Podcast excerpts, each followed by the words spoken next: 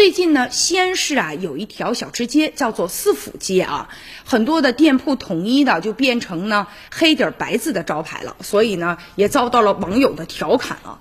那。在此之前，这个店家呢，先是被要求呢换成红底白字的招牌，后来又改成了黑底白字。那最新有消息说呢，这黑底白字的门头又已经被全部的给换掉了。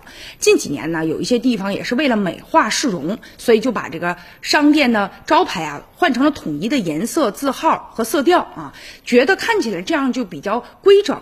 但实际上呢，也引来了争议了啊。你比如说这个招牌啊，它是城市的一张的名片，也是城。市呢文化的一部分，加强城市管理和保证城市文化多元发展，其实这并不对立。实际上啊，加强对招牌的城市管理其实是有必要的。你比如说啊，有的地方可能这个招牌很多年了，风吹雨打的，已经破烂不堪的了，结果还没人管；还有的招牌这个内容信息啊也是杂乱，令人看起来眼花缭乱的啊。还有这都是错别字儿什么的，招牌和城市的风貌、历史风貌啊不相容等等情况也确实存在。还有的地方甚至。出现这个招牌由于缺乏管理，结果掉下来把人给砸着这样的情况。但是呢，加强管理不能说把所有的招牌字儿啊、字体呀、字号啊都是规格都是一致的、千篇一律，这看起来好像就有点啊。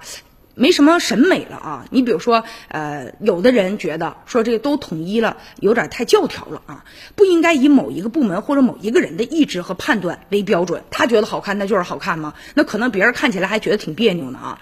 所以不应该搞这种一条街的啊一刀切。也应该啊，把这个重点放在什么呢？展现这个商业的特色啊，消除安全隐患方面。你比如说，不同的街区、不同的楼宇，它可能特点不一样，而且主要的功能也不一样，所以应该啊多元化。